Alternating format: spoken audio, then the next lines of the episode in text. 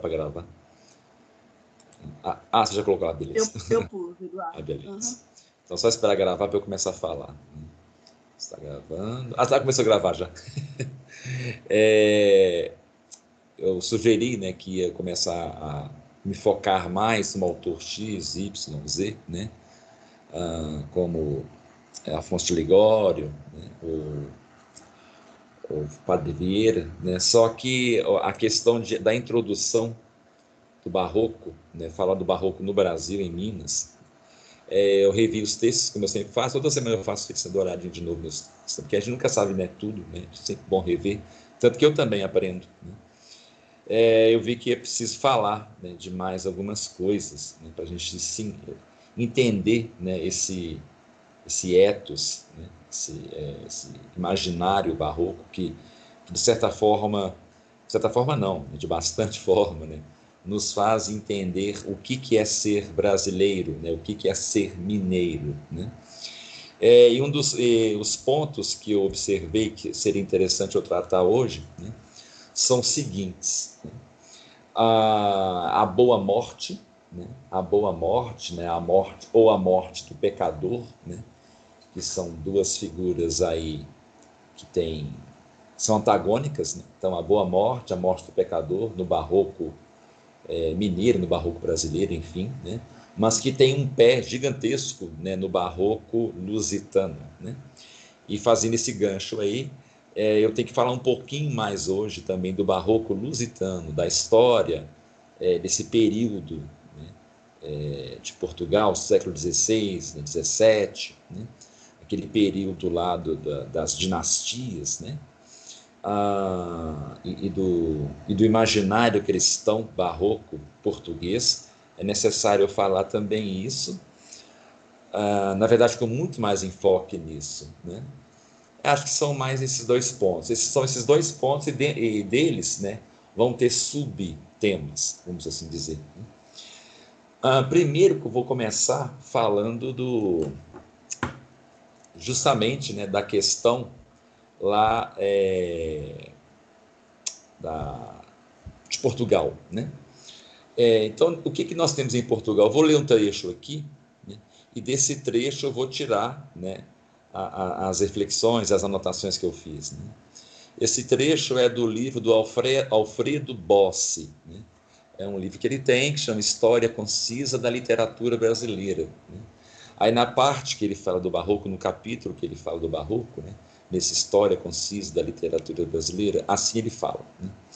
A Renascença, fruto maduro da cultura urbana em alguns centros italianos, ah, desde o princípio do século XV, foi assumindo configurações especiais à medida que penetrava em nações ainda marcadas por uma poderosa presença do espírito medieval. Né? Então, nós temos lá uma questão no, né, do medievo muito presente. No caso português e espanhol, né, em especial o português, os, aí vem, né, os descobrimentos marítimos levaram ao ápice é, uma concepção triunfalista e messiânica. Grifa bem esses dois termos. Né? Triunfalista e messiânica da coroa e da nobreza dessas duas figuras aí, né? Da é, triunfalista e messiânica, o que já por si é um grande problema, da coroa e da nobreza rural e mercantil. Então vamos grifar isso aí, eu vou acabar de ler e vou comentar mais esses dois trechos. Concepção mais próxima de certos ideais césaro-papistas da Idade Média, né? que é aquela questão que eu falei, né? que os papas começaram a se assumir como se fossem césares, né? césaro-papismo, apesar que tem muito historiador que tem meio que birra desse termo, né? birrinha, fica batendo pezinho, né? mas é, isso foi um assunto debatido sim, então se ele foi debatido, houve até certa instância, sim, esses papas, né, que centralizaram muito o poder né, secular nas mãos deles. Né? É, que da doutrina do príncipe, quer dizer, eles tinham, eram mais próximos da, da, dessa concepção césaro-papista da, da Idade Média do que de uma concepção do príncipe burguês de Maquiavel. Então, o que, que nós temos? Portugal e Espanha né, tinha essa questão triunfalista e messiânica a respeito da coroa e da nobreza. Só que não voltado para um, para um debate maquiavélico, da concepção maquiavélica do poder, né, do príncipe burguês de Maquiavel. Mas ele estava é, atrelada ainda a esse ideal césaro-papista. Né? É, e durante todo o século XVI, ah, se, se, vingou né, a cultura, na, na cultura ibérica fortes traços arcaizantes, que a Contra-Reforma, né, Trento, né, a Companhia de Jesus, né, os jesuítas, e o, e o, e a, e o insucesso, né, o malogro de Alcacer Quibir, viriam carregar mais ainda esse espírito, voltado mais para uma questão césaro-papista. Né? Então, é, eu vou começar aqui explicando uh, contra a reforma, né? as aulas passadas nós já falamos a respeito desse espírito, né? que foi um pouco secularizado, né? A, o Trento, né? ele, tem, ele tem um certo caráter secular, né? Vou, vou dar uma, um exemplo, que eu sei que às vezes eu falo isso, mas eu não fico claro né, no que exatamente, apesar que eu é, meio que expliquei o que, que seria esse caráter é, secularizante do, de Trento. É, eu, eu, eu, por exemplo, eu mencionei a questão do, do código canônico, né? várias tradições católicas que antes eram vividas nos costumes, né? pelo fato desses costumes estar se, é, se desfazendo devido a várias influências, como, por exemplo, a questão da burguesia e a, da presença do protestantismo. Então, esses costumes estão se desfazendo. Né? É como se fossem pontas soltas que estão se desfazendo aos poucos. Então, o catolicismo de Trento, né, ele pega isso, olha, já que o povo está esquecendo, o, costume não está resolvendo, então a lei ela tem que vir e substituir o costume. Né? Isso é até um conceito jurídico, quem faz direito, isso é muito basilar. Né? Se o costume não resolve, ou se ele está morrendo, então temos que transformar o costume em lei. Né? A lei é algo artificial, né? a lei por si só é algo puramente artificial. O costume não, costume é uma espécie de lei natural, né? Olha que interessante, né? O direito natural é algo que funciona naturalmente, vai por tradição, né? Não precisa ninguém ensinar isso nas escolas. Simplesmente as pessoas vivem isso, não sabem explicar por quê que elas respeitam aquilo. Então, como está morrendo, então Trento, né, pega isso e transforma-se em lei, né? E, e, a lei tem essa. O ponto fraco da lei é justamente isso, né? porque é algo escrito, algo dogmatizado. Né? Então, a, essa é a, fraque, a força dela, porque é algo que nunca será esquecido, está na forma de papel. Né? Então, quem estuda pode sempre voltar. Né? Mas é aquilo que o Platão fala, né? Que é a questão de que você vicia no texto, então a memória falha. Né? É o que ele chama de fármacon. Né? O fármacon, a farmácia, a droga, né? ela tem seu efeito colateral. Você toda hora tem que voltar no texto, senão você esquece. Né? Toda hora, você fica dependente dele. Então, imagina uma sociedade toda dependente. Né? Ninguém acaba mais tendo interesse de passar isso em forma de tradição, né? de contos, é, de ensinar a rezar quanto que são as datas. Não, as leis resolvem, basta eu consultar. Né?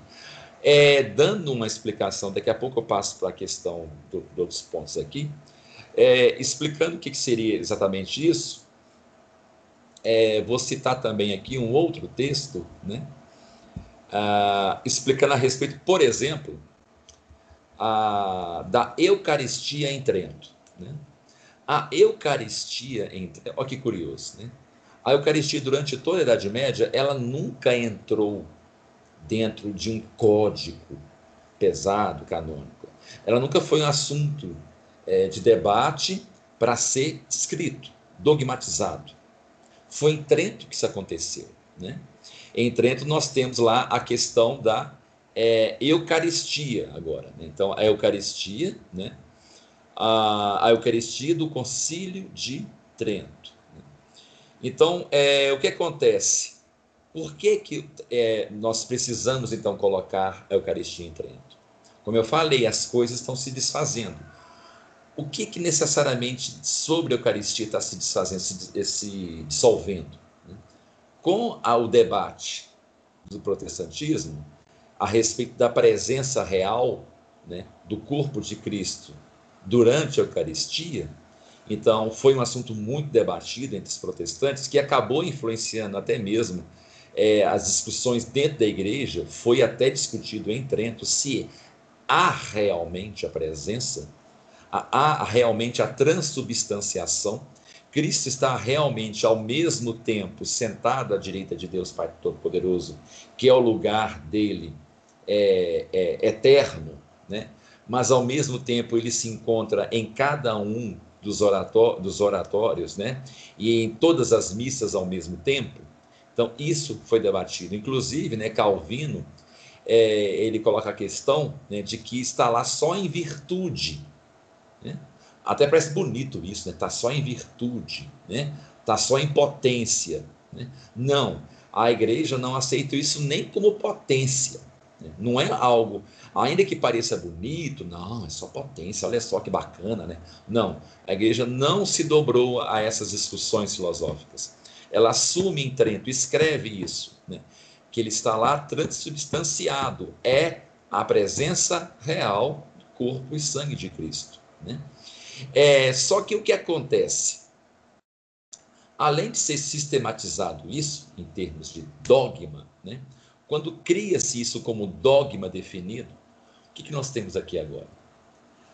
Vamos lá. Artigo de fé, dogma definido e lei eclesiástica não são de forma alguma, em hipótese nenhuma, sinônimos. É aí que o fiel incauto, quando ele lê isso na, no código canônico, vai lá no código canônico, busca lá né, o artigo, né, como se fosse uma espécie de constituição, né? Ele vai lá achar artigo tal, lei tal, né? Corpo de Cristo, presença real, parágrafo não sei o que, né? Tá lá. Isso é o que? Lei eclesiástica. Ela não é sinônimo.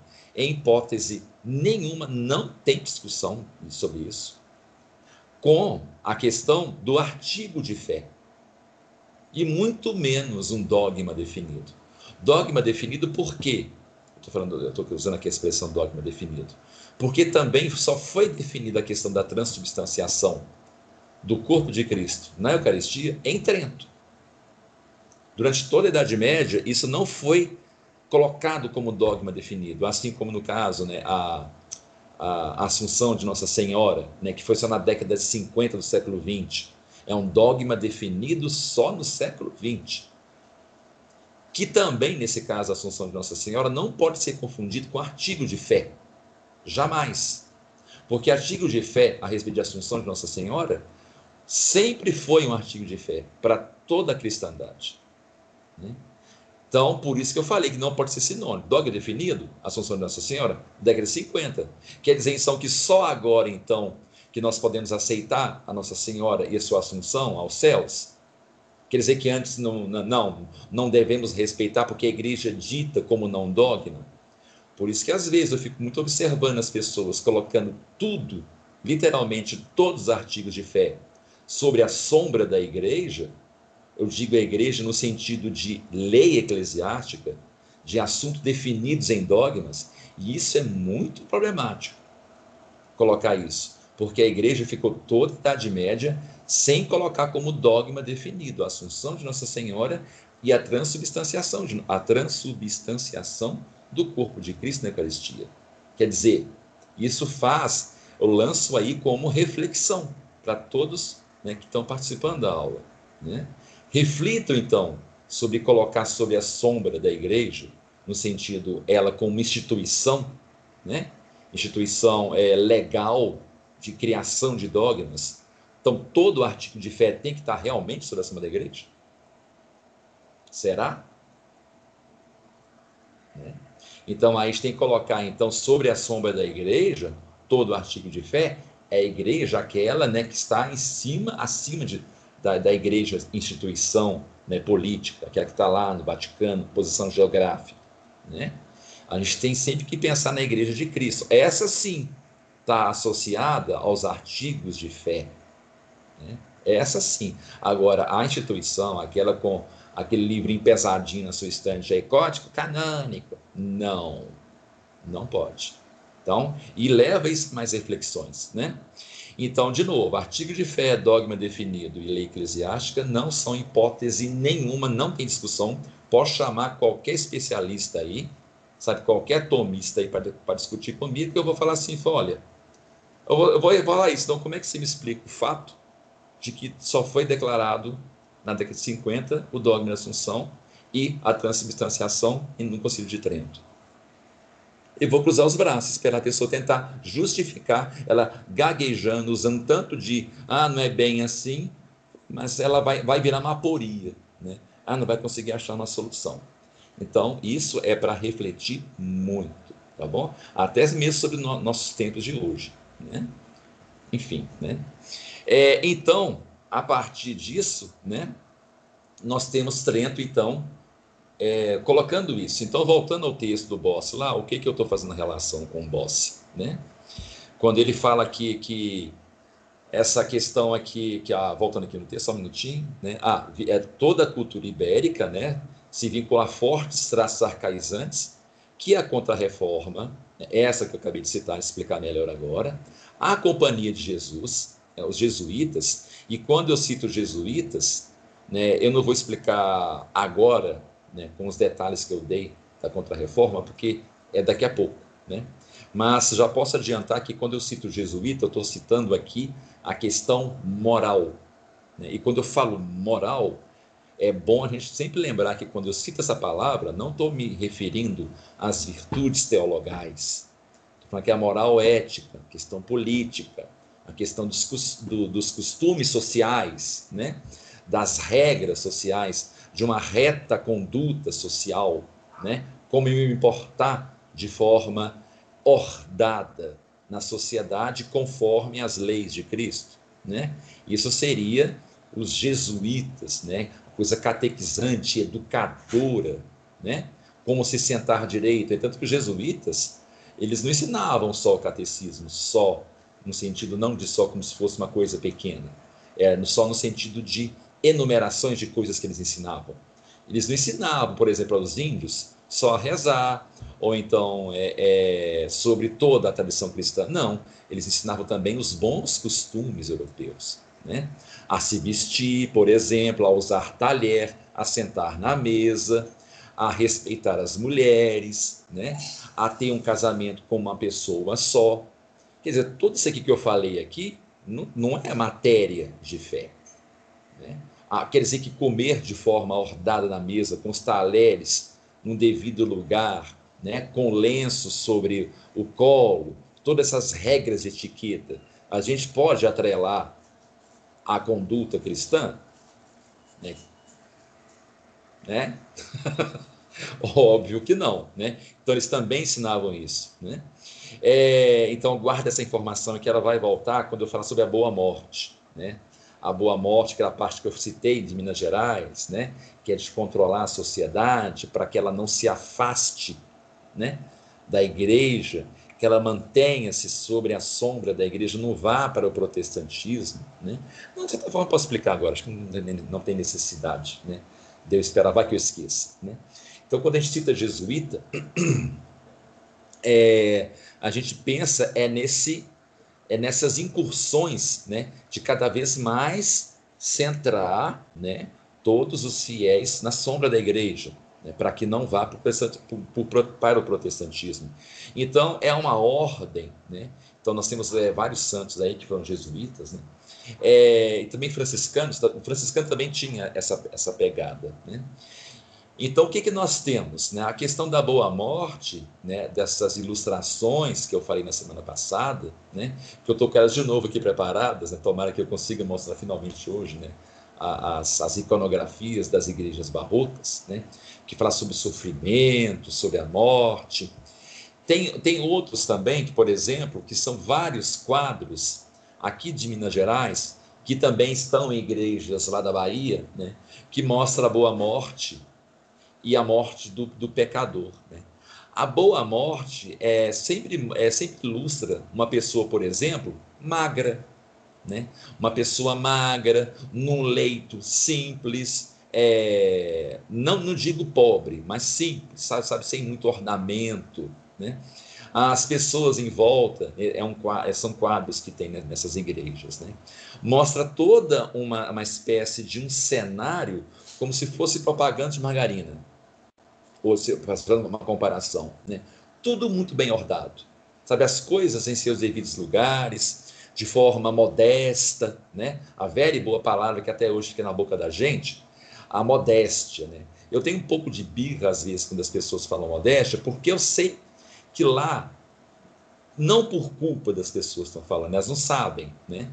Não está se falando de uma modéstia, aquela modéstia que é para agradar a Deus, que começa no espírito, né? não começa no vestuário, e nem, nem eu comer de boca fechada, e não falar palavrão, e manter o cabelo bem alinhado, né? E manter as post... a mão sempre de forma, né? É, sem gesticular muito, né? Essa a modéstia, essa última que eu falei, ela pode ser reflexo, né? De um algo mais espiritual, né? É aquela modéstia que começa dentro, né? Que eu procuro sempre estar penitente, né? É, me arrepender dos momentos que, por exemplo, eu perco controle no pensamento lascivo, ou no, no pensamento de desejo de algo que eu não tenha, de inveja, de ciúmes exacerbado. Né?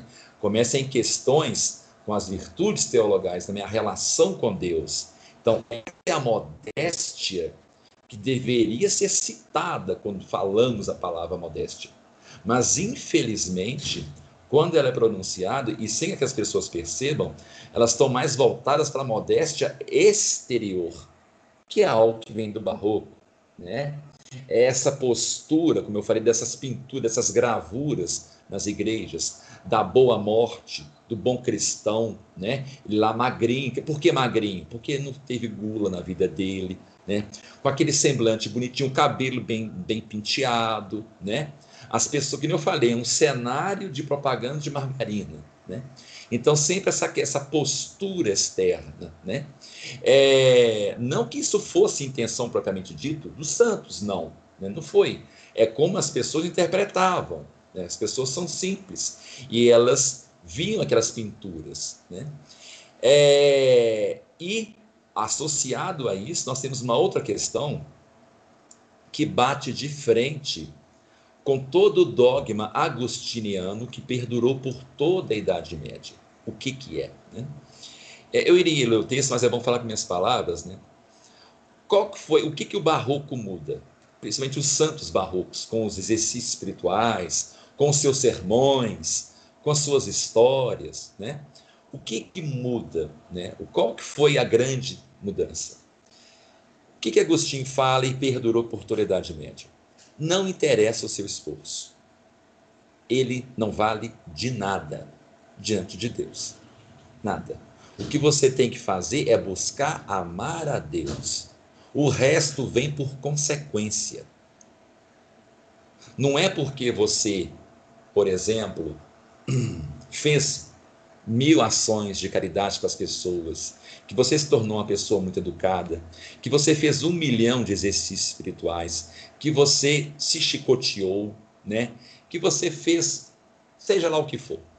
Tudo isso, para Agostinho, é infrutífero, porque nós não temos mérito. Né? A justificativa de Agostinho, ela é, é não é algo, a, a, sabe, ah, não é bem assim, não. Ele explica de tal forma que isso perdurou até depois de, de Santo São Tomás. São Tomás não bate de frente com isso. Esse dogma agostiniano, São Tomás não bate de frente, ele concorda até, né? Ele faz algumas observações. O ser humano não tem mérito nenhum para que as suas ações possam movimentar a deliberação divina, ou seja, para a ira, ou seja, para perdão. Isso é só Deus que determina. Né? É, tanto que eu até citei né, aquele, aquele narrativa né, do São Domingos, né, que as ações humanas estavam fazendo Cristo ficar mais furioso, Quer dizer, as mudanças já começaram ali, né, no século XIII. Né, que eu falei, a história não é feita de mudanças bruscas. A sementinha já estava lá. O barroco, ele só catalisa isso mais. Até porque nós temos um momento é, do homem como centro, né? o antropocentrismo, que ele, de certa forma, não teve como não ser infiltrado né, nos dogmas da, da, e nas histórias né, cristãs. Ele infiltrou principalmente aí, que é esse ponto. Agora, os exercícios espirituais, eles têm essa propriedade, né? De fazer você ter uma boa morte. Né? Então, existe agora, né, é, no catolicismo barroco, é semelhante a. É, pouco semelhante, mas tem sim uma semelhança, como se fosse lá com a tradição dos egípcios antigos e o seu livro dos mortos, no qual você tinha uma série de ações que você podia fazer que garantia uma salvação. Né? As pessoas, né, o, o povo levou isso tão a sério, os exercícios espirituais, a questão, anota aí, para pesquisa, porque infelizmente eu não posso falar, falar tudo, né? As tábuas votivas, pesquise isso depois. As tábuas votivas de Minas Gerais, tá bom? Anote aí, tábuas votivas, né? É, essas tábuas votivas, elas são reflexo disso. O que, que são elas, né?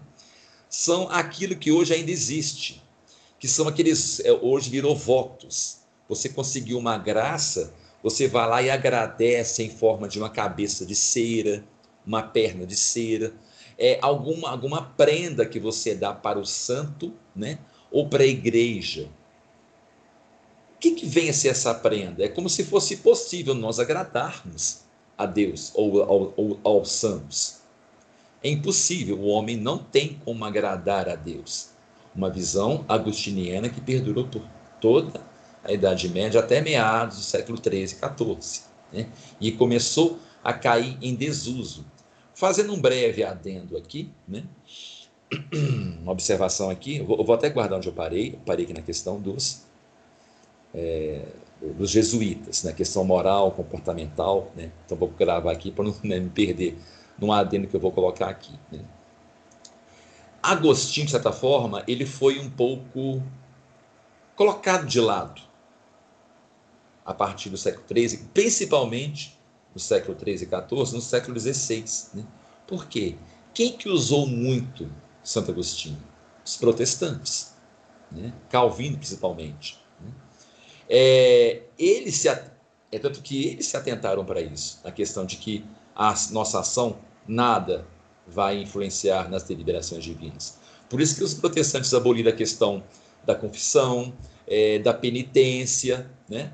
É, dos exercícios espirituais, eles aboliram isso tudo. Eles foram no extremo das palavras de Santo Agostinho. Né? Eles levaram a Santo Agostinho nunca chegou a falar né, que. É tanto que Santo Agostinho alerta: não, você tem que buscar amar a Deus. E para amar a Deus, você tem que, obviamente, não fazer aquilo que o desagrada né? que é contra as leis de Deus, senão você não está amando a Deus. Mas não quer dizer que o fato de que você vai melhora, por exemplo, você não, você segue as leis de Deus. Ah, agora eu quero complementar as leis de Deus. Como? Ah, eu vou me chicotear. Ah, vou fazer um exercício espiritual. Ah, vou fazer um desagravo, né, a respeito das ofensas que o coração de nosso Senhor recebeu. Isso tudo para Santo Agostinho é inútil. Basta você buscar não ferir as leis de Deus e buscar amar a Deus. Aí, se você vai se tornar uma pessoa bem ordada, isso é consequência. Né? Ah, o protestantismo leva isso no extremo. Né? Agora a igreja ela fica naquela berlinda, naquele, naquele, naquele, naquela é, é, como é que é? sinuca de bico. Né?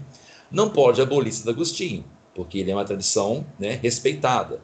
Porém, agora, né, eu tenho que responsabilizar o homem. Por que, que eu tenho que responsabilizar o homem? Porque se eu não der um grau de responsabilidade para o homem, né, no sentido de que ele tem que viver retamente, então eles vão estar tá voltando, eles vão, vão começar a se voltar para o protestantismo, vai ter uma semelhança com o protestantismo. Mas se eu colocar uma responsabilidade na mão dos homens, eu vou estar ferindo uma regra máxima da igreja, que é o homem não tem mérito. O homem então tem valor diante de Deus. Nenhum. Isso é inquestionável. Então, nesse jogo, sabe, é, é literalmente uma sinuca de bico, não tinha solução. Então, isso ficou meio que sem resposta.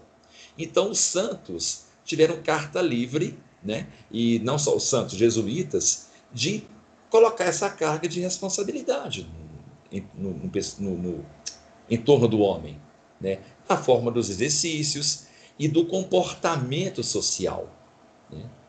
Aí vem a questão até da influência de Marcílio de Pádua. Né?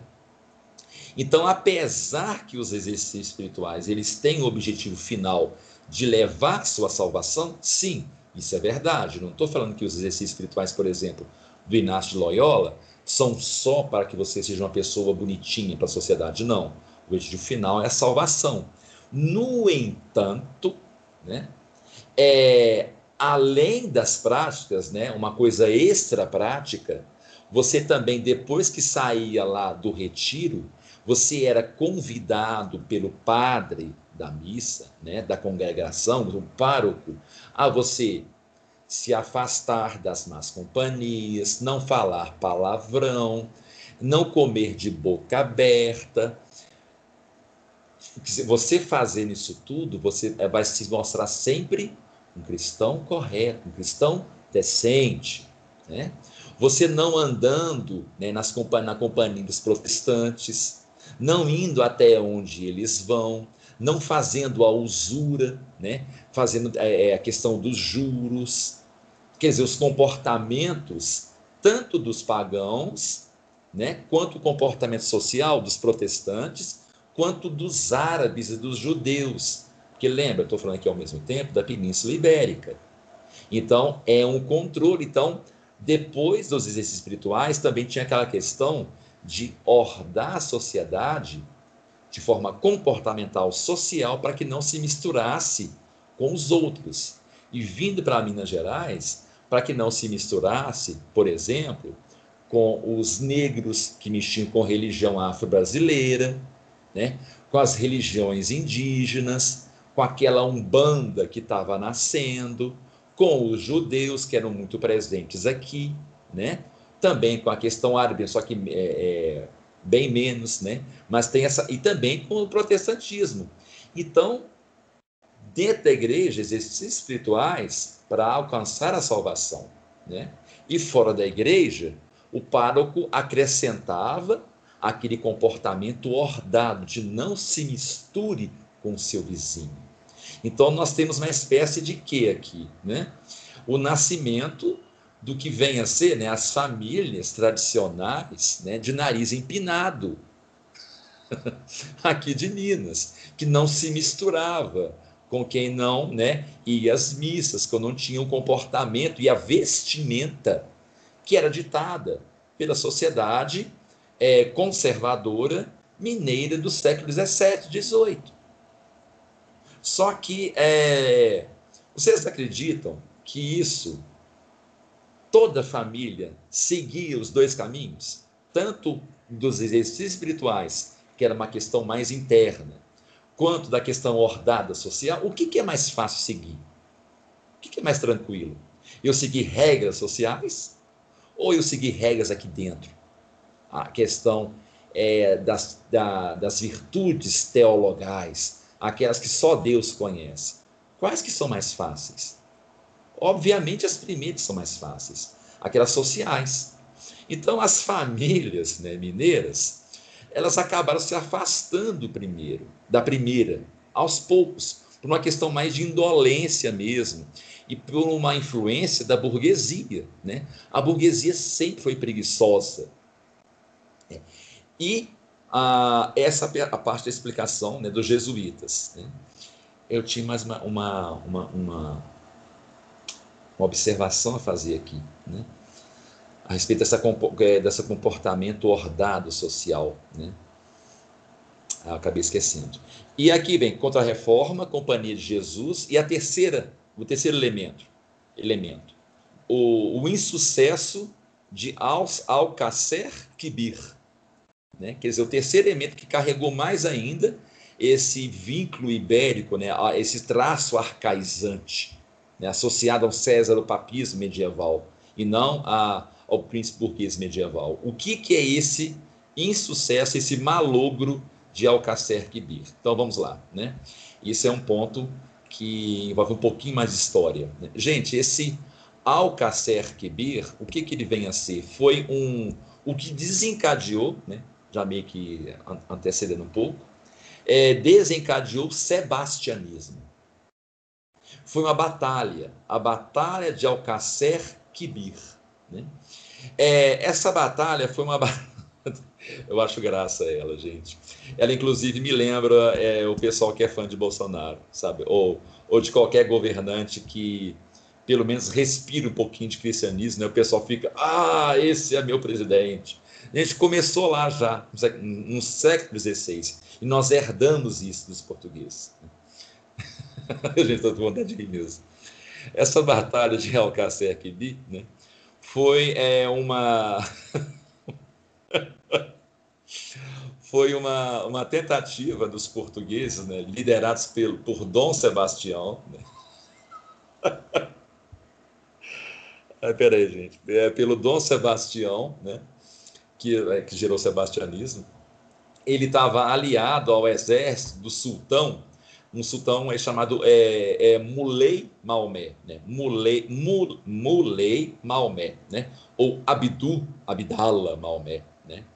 é, esse, esse sultão, né, eles estavam combatendo um exército gigantesco é, saadiano, né, liderado por outro sultão, um tal de Mulei Moluco. Né, Mulei Moluco. Né. Eles, então, esse Sebastião se uniu, né, esse sultão, né, para é, combater o Mulei né, é, Moluco, né, para poder afastar o Império Otomano, quer dizer, um mal maior, né, que é o Império Otomano. Porque esse, esse sultão Muley Maomé, né, é, apesar de ser muçulmano, ele fez, ele fez um acordo, o seguinte acordo com o Dom Sebastião. Falou, olha, está vindo Império Otomano aí. Eu não estou invadindo suas terras, né? Aqui eu estou respeitando o cristianismo, né? Porque nessa época, a gente, não, a gente nunca pode pensar no islamismo do século XV, XVI, XIV, como algo como acontece hoje, né? Porque ao contrário do que as pessoas pensam, é, as escolas, é, é, o termo é esse mesmo, as escolas extremistas do islamismo eram só três escolas e elas eram minoria, né, de querer dominar o mundo inteiro, não sei o quê. Essas três só ganharam poder no século XX, inclusive com financiamento dos Estados Unidos. na época da Guerra Fria, né? Mas é outra história, né? É, a, a, a maioria das escolas que eram poderosas mesmo, elas tinham uma relação, entre aspas, né, gigantescas, é, diplomática com o cristianismo. Né? Claro que no fundo também tinha intenção de dominar o mundo, que é uma lei máxima do, do Islã, né? Mas a relação era diplomática, até porque a Península Ibérica, né? Ah, vocês têm que lembrar isso, viu, gente? Península Ibérica, Portugal, Espanha, os, o, o, é, nós tínhamos lá os moçárabes, né? Que, e, e os, os, os almor, não esqueci o nome dos outros, né? os almojarives, né? Que são ou muçulmanos que são cristãos ou os que são cristãos muçulmanos. Então é uma salada cultural em Portugal, é tanto que a arquitetura, a arte, a língua é, portuguesa e espanhola, né? Ela é influenciada e muito, viu? Pela cultura árabe. É sim, sim, sim, sim, viu? Inclusive, há palavras como algodão ou arroz é de origem árabe. Sim, senhor, sim, senhora. Né? Algodão. Por isso que em inglês é cotton. Porque esse al é artigo. Aí o português escutava algodão, era é o godão, a gente é, juntou numa, numa palavra só. Por isso que arroz em inglês é rice, né? que era só é, a, palavra arcaica, né? rice. Aí escutar os, os árabes falar al-ris, negócio assim. Aí juntou, formou al-ros, ficou arroz. E por aí vai. Nós temos um, um monte de palavras do português que são palavras arábicas. Né? Sim, né? os muçulmanos influenciou muito a cultura é, lusitana. Azulejo, por exemplo, bonitinho no banheiro, que todos nós temos, que nós tanto adoramos. Quem produziu os azulejos? Quem são os grandes produtores dos azulejos? Quem são os criadores do azulejo? Os árabes, os, os, o, o povo islâmico? Sim, temos que engolir essa realidade, que não tem como falar que foi criação cristã, porque não foi. Né? Então, é, isso lá está muito presente. Né? Então, a relação era muito diplomática. Então, o Dom Sebastião, né, ele se alia né, com o sultão Muley Maomé para afastar o mal maior. Né? É como se esse Império Otomano fosse tipo o, o, o como se fosse o Estado Islâmico. Né? Queria invadir mesmo, dominar tudo. Né? Então, era um grande problema. Só que né, o Dom Sebastião, né, ele era, lembrem-se, ele era o típico jovem. Imagina o jovem de hoje, com a sua gravatinha, cabelinho bonitinho para trás, escovadinho assim, sabe, bem escovadinho, né? barbinha bem feitinha. Eu tenho até, depois vocês pesquisem ele, vocês vão ver que era o engomadinho, né? Ele era o engomadinho no estilo um bom, né, bolsonarista, né? todo igual os filhos do Bolsonaro, né? Parece, ele até parece mesmo com o Flávio Bolsonaro. Depois vocês pesquisam, você vai ver que eu não estou exagerando. Ele parece com o Flávio, até a cara meio sisuda, né? Ou as pinturas do Dom Sebastião. Né? Ele entrou numa paranoia, num fervor religioso, né? Que ele queria fazer uma cruzada, né? É, ele, ele, ele se achava como aquele que ia retornar, né? A a era de ouro e criar uma nova era de ouro cristã do Império Português, né? E que ele ia derrotar de vez, enfim, todo o islamismo, né? É, e ele acreditava que Deus estava do lado dele, né? E que ele ia acabar com isso tudo, né? Tá. Gente, por que que Dom Sebastião entrou nessa paranoia, né? Isso tem a ver com aquela questão que eu falei a respeito do nominalismo religioso. Primeiro, Portugal está com muito dinheiro. Né? Nós temos lá a questão da expansão marítima, né? É, é o que eu falei, né, a respeito lá da é, da burguesia. Né? Então nós temos aquele crescimento material, né? É, o conhecimento novo, as artes em preponderância, né? E ele recebe uma educação, né, o, o Dom Sebastião, muito voltada para uma questão moral, ética cristã é, dos jesuítas. Né? E teve muito ensinamento jesuíta. E parece que falharam com ele a respeito, da, da, por exemplo, da, da humildade. Né? Porque ele meio que estava se intitulando né, uma espécie de Messias mesmo, não chegou a declarar isso. Sabe? Mas ele aquele assim, não, sabe? Ele montou em seu cavalo né, e foi lá, né? É, achando que Deus estava do lado dele. Mas isso é nominalismo religioso. Né? É semelhante hoje o povo que acha que está fazendo uma cruzada religiosa para voltar a um Brasil católico. Gente, é uma coisa que o professor Anquete até alerta. Se não for da vontade de Deus, não adianta. O que, que adianta que eu erguer meu punho, vou voltar ao Brasil, né? A um Brasil católico, Brasil, né? Da família católica, de não ser. Gente, é eu que estou declarando isso. Em primeiro lugar, eu sou padre para ter esse poder? Não. Eu sou bispo? Muito menos. Eu sou papa? Muito menos. Eu sou um leigo. Leigo, por acaso, ele foi chamado pela igreja para ter algum poder de voz, de representante de Deus, para simplesmente ficar vomitando na internet que temos que voltar ao Brasil a um país católico, a gente tem que rezar para que Deus tenha essa vontade. É pedir a Deus, Deus, né?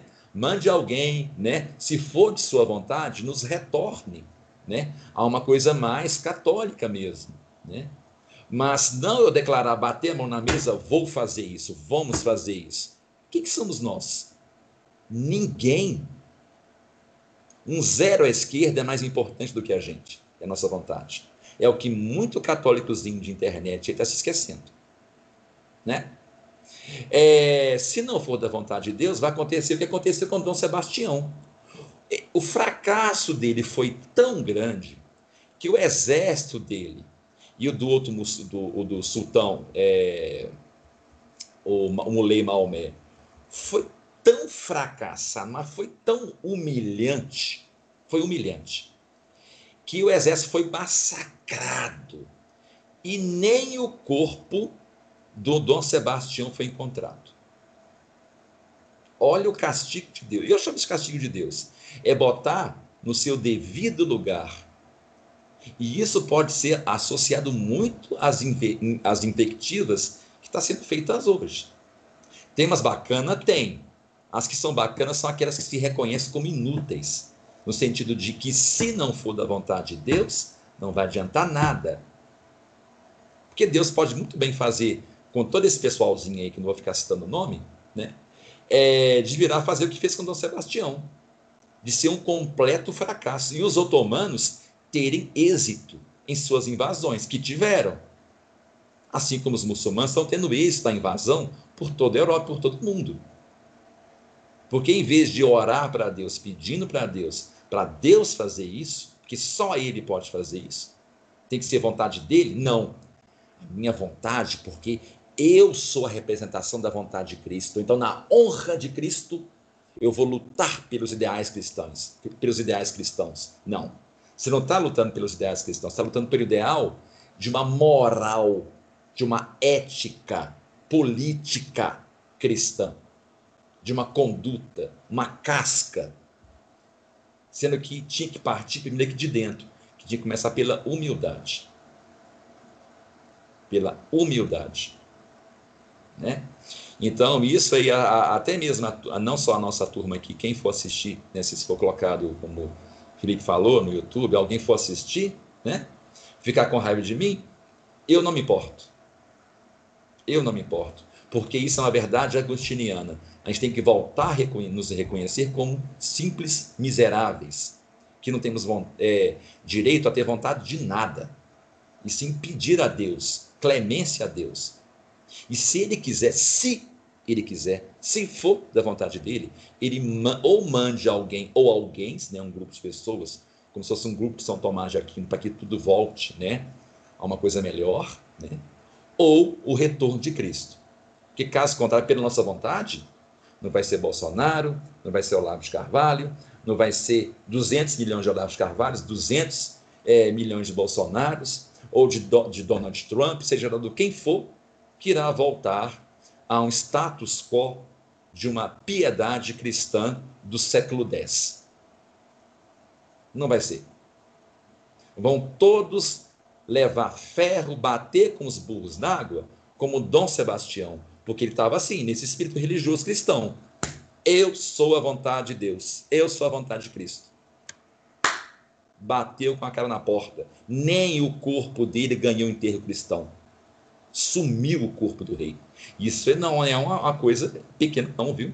Um corpo de um rei sumir é muito sério isso. É, tanto que o exército era ordenado, se caso o rei morresse, né, eles tinham que levar o corpo embora. Porque era, é, é o corpo sumiu. Né? Castigo divino.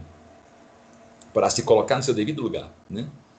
É, então, gente, é, isso vem a ser essa batalha. Essa batalha, então, era cria aquele sentimento, em vez do povo português emendar, ser humilde, o que, que é isso? Aí eles ficam com o papo de que Sebastião vai voltar. Ele irá voltar num cavalo branco, cavalo branco. Irá retornar Portugal à sua era de ouro. Isso é sebastianismo. Né? Inclusive, foi logo depois da morte de Dom Sebastião que Portugal entra numa decadência tão grande que ela é governada pela Espanha por 70 anos. Quer dizer, o castigo não foi só para o rei, foi para os portugueses também. Eles, foram, eles tomaram uma surra da Espanha e foram governados por 70 anos, até que vem finalmente a dinastia é, dos, dos Bragança, né? que até hoje perdurou com Orleans e Bragança, né? Que aí os Bragança, enfim, né, voltam e, enfim, é, é, Portugal volta a ser um estado não vinculado à Espanha. Foi só com, com a dinastia dos Braganças, né? Então, 70 anos aí, você vê que realmente é um castigo mesmo, né? Ah, só que o povo não emendou, né? Ficou lá, não, Sebastião vai nos voltar, vai voltar e vai nos salvar dessa humilhação em sermos governados pela Espanha. Em vez de esperar Cristo voltar, eles queriam que Sebastião voltasse. Olha isso. Eu tenho certeza que vocês identificam o brasileiro aí. A gente quer que Bolsonaro nos salve, a gente quer que Olavo de Carvalho nos salve, a gente quer que Olavo de Carvalho tenha razão, quem tem que ter razão é Deus. E quem for mandado por Ele. É isso que me, realmente me deixa. Eu chego a pensar com fígado em vez de com cérebro nesses momentos. Né? Que eu vejo a gente se chafurdando nos mesmos erros que os portugueses cometeram no século XVI. XVI. E até hoje a gente não emendou ainda. A gente nesse sebastianismo ridículo atribuindo o Messias a uma pessoa. É tanto que até hoje em Portugal tem gente lá que fala: Sebastião vai voltar um dia, montado no cavalo, e voltar a Portugal uma era de ouro. Né? Então, voltando ao texto lá, né? deixa eu ver se tem mais uma observação a fazer aqui. Isso tudo aqui, gente, é sim raízes do pensamento brasileiro e mineiro, né? que eu vou explicar melhor aqui. Deixa eu ver se tiver mais uma, mais uma informação aqui. Ah, sim, nós temos também, né, assim que o Sebastião morre, né, é, nós temos a crise da sucessão portuguesa, né, porque ele, não, ele morreu novo, né, o, o, o, o Panguá, né, ele morreu novo devido à né, a, a febre religiosa dele, né, a, o doidão, achando que era a vontade de Deus na terra, Assim que ele, ele morreu novo, ele não deixou herdeiro. Olha, olha a bagunça que ele fez, né? Aí foi colocado como rei é um tio dele que era um cardeal, né? Ah, foi colocado lá e era um cardeal já velho, coitado. Ele ficou sabendo, meu Deus do céu, tem que ser rei de, Portugal, né? Inclusive foi com a morte desse, desse cardeal que vem mesmo lá o governo que eu falei, né, de, da Espanha, né? Que aí esse cardeal não tinha filho, estava muito velho, né? O que, que faz agora? Colocou alguém lá, no, depois que ele morreu, né? Colocou alguém no poder, né? Mas aí era um poder muito fraco, porque não tinha dinastia, não tinha uma, um sangue, né? Então, nós temos a dinastia de Aves, né, falar brevemente aqui, né?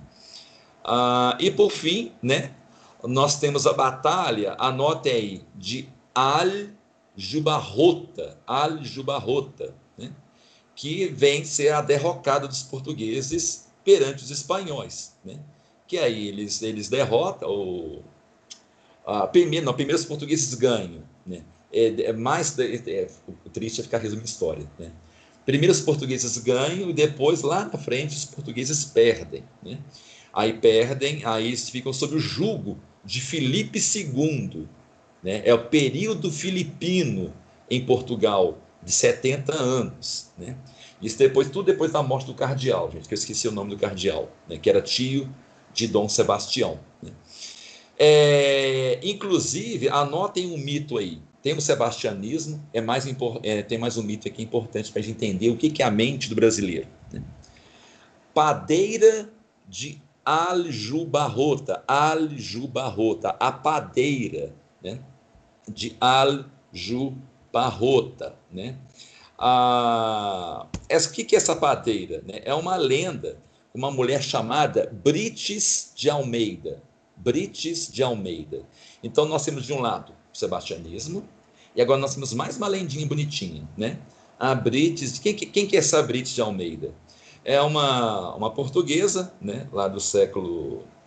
Ela nasceu em torno de 1350, mais ou menos isso. Ela tinha condição muito humilde, né?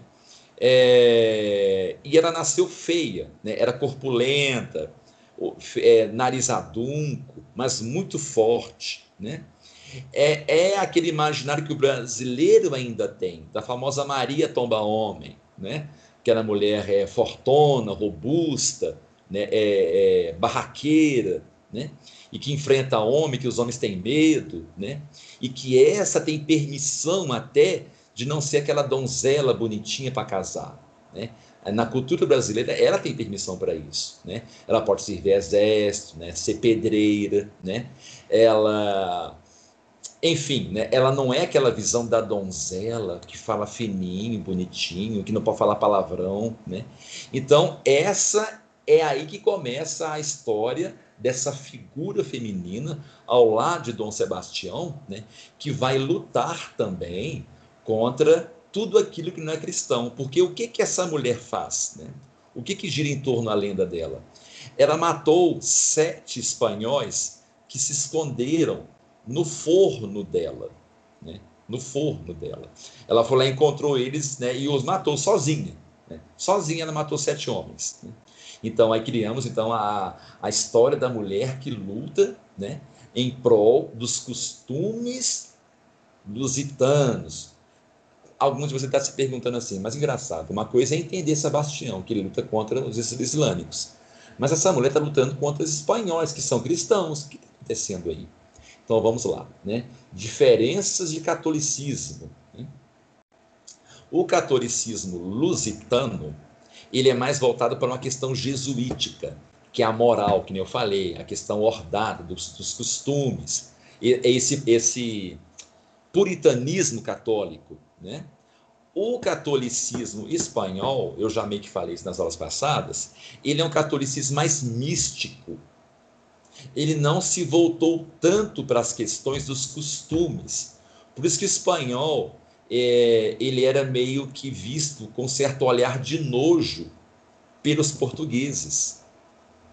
O espanhol era aquele povo, isso estou falando do barroco, viu gente? Estou falando da Idade Média, não. É, o espanhol ainda manteve aquele, aquele, aquele, aquele porte do com corpo, né? aquele comportamento mais medieval, que é de rir alto, né? beberrão, né? o espanhol beberrão, o espanhol sedutor, né? É, o espanhol que tinha mais desenvoltura, era mais solto, enquanto o espanhol travado, né? Travado, andava assim retinho, bonitinho nas missas, né? É, todo vestido até em cima, né? Tá, vestimenta, influência jesuítica, né? E já a influência dos espanhóis é carmelita, São João da Cruz, Santa Teresa d'Ávila. Por isso que os santos é, lusitanos, eles são santos mais voltados para uma questão moral, né? Nós temos lá é, o, a, a, o São Boaventura, né?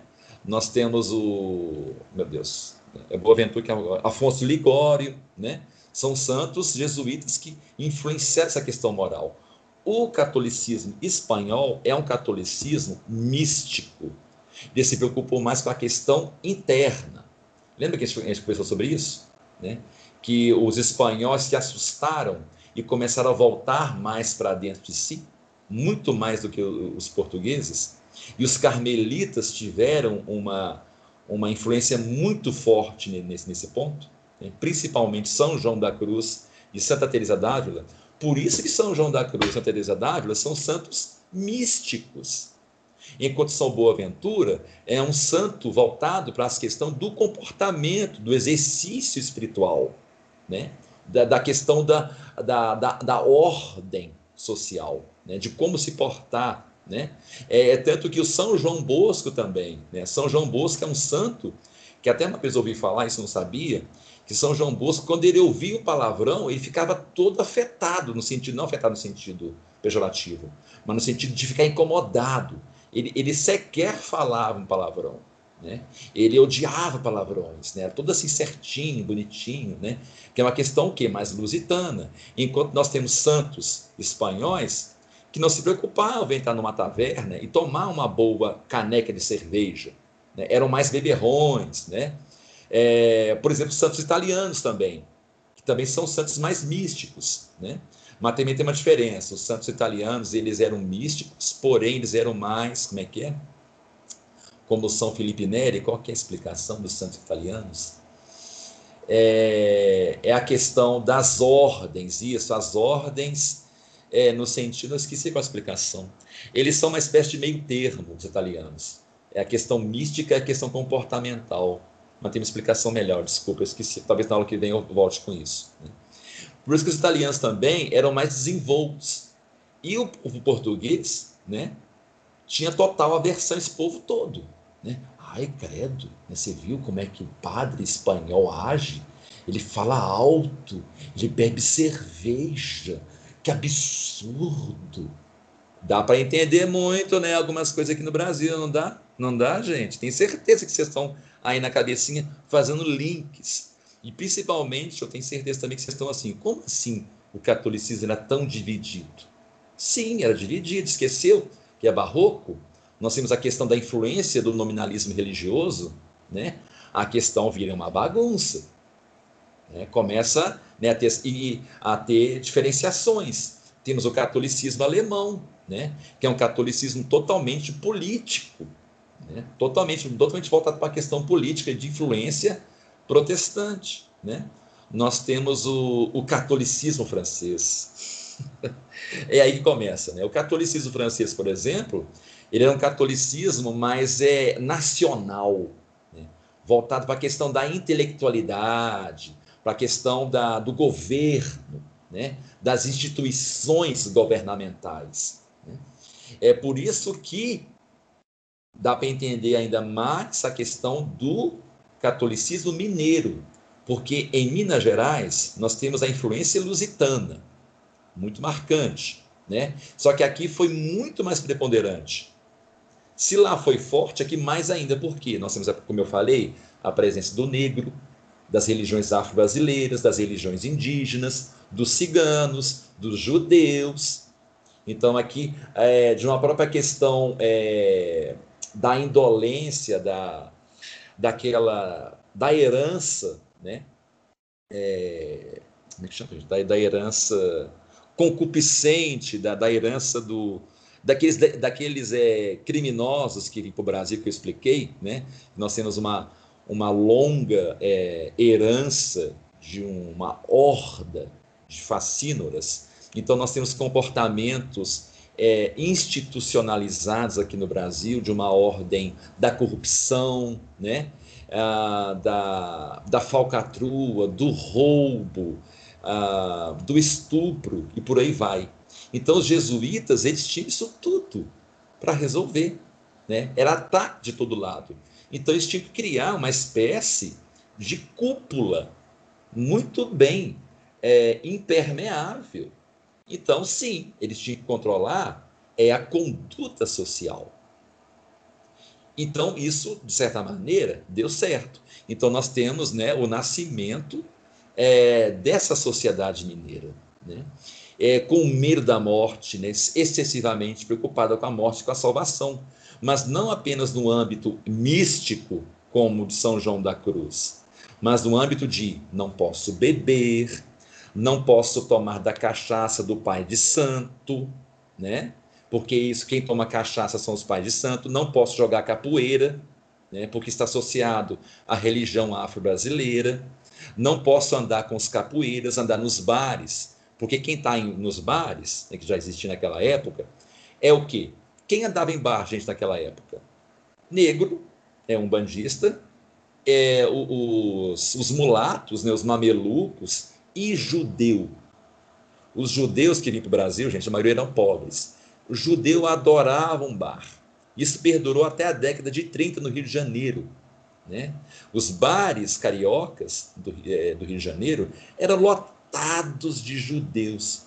Por isso que, por exemplo, Getúlio Vargas, ele manda passar aquela avenida, acho que é Rio Branco, né? acho que é ela, em cima de uma praça que existia naquela época, que essa praça hoje não existe mais, né? existe só um marco memorial que existia essa praça lá, que era uma praça que era da reunião de toda essa sorte de gente que eu falei agora. Negros, mulatos, judeus, ciganos. Getúlio Vargas, estressado com esse povo, mandou destruir tudo e passar a Avenida Rio Branco que começou lá. Então, os jesuítas tinham que afastar a boa cristandade né, desse povo. Então, sim, nós temos que atentar para a questão da conduta. Semelhantemente a como era, olha que interessante isso, a como era com os judeus lá no Velho Testamento. É como se fosse uma coisa mosaica que retornou. Então, as leis mosaicas, porque Deus instituiu dez mandamentos. As leis mosaicas são leis mosaicas, que Moisés e os seus sucessores que criaram. Com inspiração divina? Não estou falando que não, mas não pode se atribuir como lei diretamente vinda de Deus. Essas leis mosaicas são leis divinas em, em apenas em potência, na segunda causa.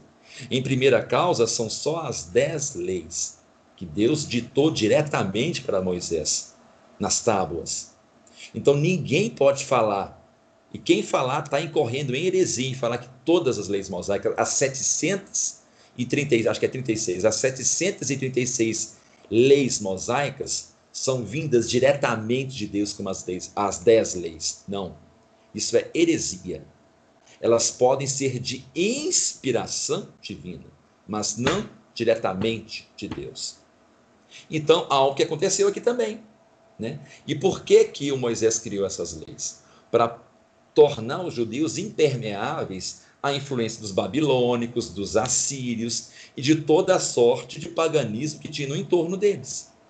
Para que jamais fossem contaminados pela cultura pagã do outro. Então, os jesuítas fizeram isso proposital, a, a, ao modo Moisés. Então isso foi proposital. Mas acabou, né, que como consequência, ficou-se muito voltado para uma questão externa e esqueceu o interno.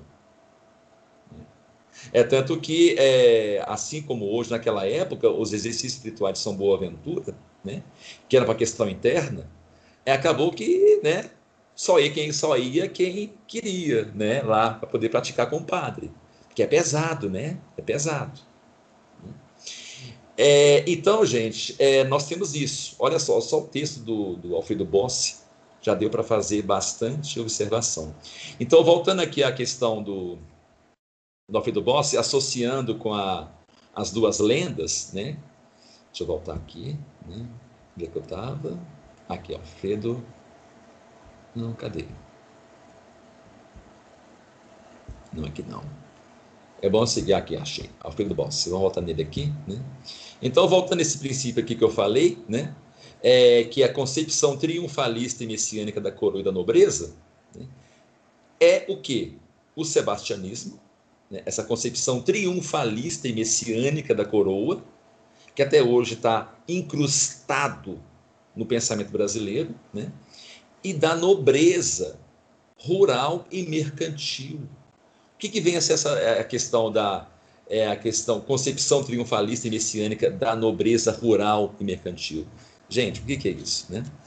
É a velha expressão que eu já ouvi isso de algumas bocas, viu? Já ouvi sim. Fulano não tem berço, então jamais ele vai entender né, as palavras de Cristo. Jamais dará um bom governante. Eu já vi católicos falar isso eu, eu lembro que eu, eu, simplesmente não falei nada, porque eu, eu, não sou de confrontar. Eu, eu, pessoalmente, desisti de confrontos. Eu não confronto mais. Eu lembro que eu coloquei a mão no queixo, fiquei só olhando, assim, com um olhar de paisagem, sabe? Por que isso, né? Essa concepção tem a ver com aquela padeira, né? A nobreza rural né? é aquela mulher forte, né? parruda, né? fazendeira, que vai lá e ordenha as vacas sozinha, que cria os seus filhos sozinha, que é forte, né? É aquela mãe portuguesa volumosa, brava, que bate em todo mundo, se caso desobedecer, né, algum mandamento da casa ou de Cristo. Então, essa padeira, ela sintetiza nela a defensora dos bons costumes portugueses, né? a mãe brava, a mãe forte, né? Que ela pode até criar suas filhas bem ordadas, né? que, que é o primeiro momento, são as donzelas, mas elas todas são convidadas a se tornarem essa padeira né? que foi lá e defendeu a casa, né? defendeu os direitos, né? é a nobreza rural. Então, essa concepção messiânica, triunfalista da padeira, né? a que matou aqueles espanhóis com esses costumes de beber cerveja, credo, de ficar falando palavrão, né, tão desbocados, né? O que, que é isso, né? Que coisa horrorosa os portugueses. E a mercantil, né? É, no sentido também dessa padeira também e desse, dessa crescente burguesia, por exemplo, aqui em Minas Gerais, né? Porque essas missas que eu falei aqui, do povo que não se mistura com, com mameluco, com mulato, com o judeu, né? Quem não se misturava com, esse, com, esses, com essas pessoas? Era, obviamente, a, a, aquela, aquela burguesia, aquela nobreza mercantil, né? que esses iam às missas. E, gente, não tem como negar isso. Eu já vi gente tentando negar isso. Basta visitar as missas, as igrejas antigas aqui em Minas Gerais, que isso está lá até hoje presente. Nessas missas, nessas igrejas barrocas, há uma distinção de plateia. Né? Há até uma espécie de cercadinho, em que lá para frente entrava só as boas famílias, né? com suas roupas bonitinhas, né? bem ordadas, um cheirosinhos, que iam à frente, do, ficar na frente do altar. Né? Atrás ficava quem? Lá atrás mesmo, a ralé a ralé, que eram os, os pé rapados. De onde vem essa expressão pé rapado? Alguém, alguém você deve saber. Na entrada das igrejas tinha uma espécie de. Até hoje, você, isso, isso a, a, é, a, gente encontra em alguns pontos de Ouro Preto, Mariana, São João Del Rei. Essa é uma espécie de um, um pedaço de ferro que sai da terra, que é cravado na terra, mais ou menos dessa altura. E ele formava uma espécie de arco. Quando a pessoa chegava, ela raspava a bota né, naquilo ali, da, da lama, né, para poder entrar na igreja. Mas quem fazia isso? É que não tinha carruagem, que vinha a pé, pisando em barro. Então, pé rapado era pobre, que não tinha carruagem. É tanto que um rico já nem se aproximava desse, desses negócios de, de, de, tirar barro. Era se associar né, à pobreza, aos, aos, escra, aos escravos, aquele povo que cultua o candomblé, a umbanda. Né? A questão da casca. A questão, porque a intenção inicial é bacana, sim, afastar das religiões afro-brasileiras, mas acabou que ficou afastado até dos costumes. Porque lembro que os medievais, é, eles jamais foram cheirosos. Jamais. Jamais. Eles não se, se limitavam à questão da casca. Era um povo até muito fedorento, desdentado. É, a, inclusive, a, para ilustrar isso melhor, a origem do incenso, apesar de ter uma origem primeiramente religiosa, sim, de fundamento religioso, depois, sabe qual que foi o uso do incenso nas igrejas? Que é, o nome é até bota fumê, o bota-fumê era para tirar o mau cheiro dos fiéis nas missas. As missas medievais eram pestilentas de tanto fedor. Então, é, existe um bota-fumê, por exemplo, lá na igreja de São, São Tiago de Compostela, que é imenso.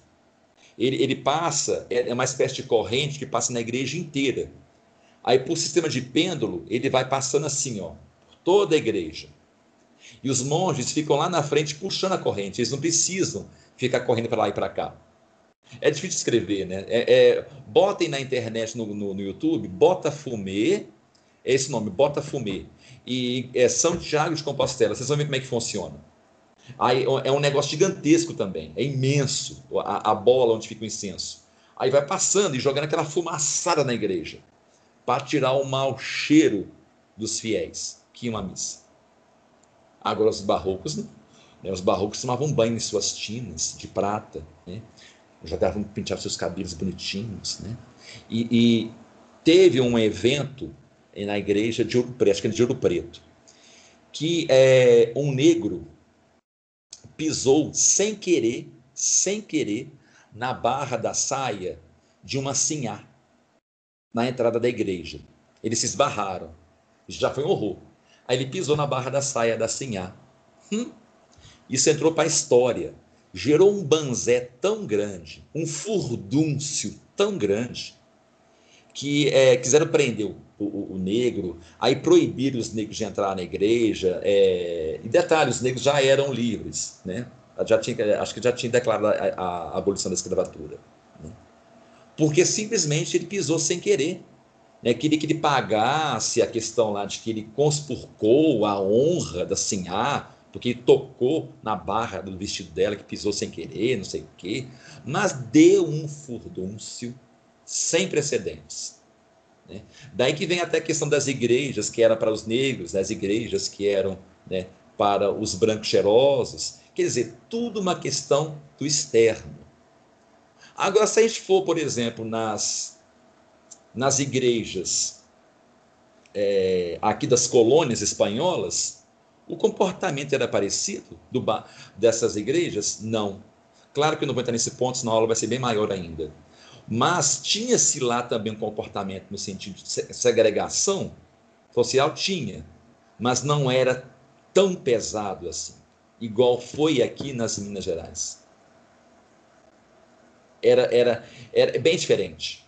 Aí eu, te, eu tenho que entrar até numa história da padroeira né, da América do Sul, que é a Santa Rosa, né, as missas nas, nas igrejas do Peru, é, da Bolívia, enfim, todos os países da América Latina. Né? Eu posso até bolar uma aula um dia sobre isso, o barroco espanhol, né? É, nas colônias espanholas. Vocês vão ver como que era diferente. Né? Por isso que o brasileiro aqui foi o último lugar a abolir a escravidão, né?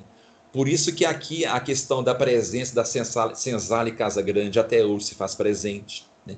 por causa desse, desse ranço sócio, né? sociopolítico dentro da religião.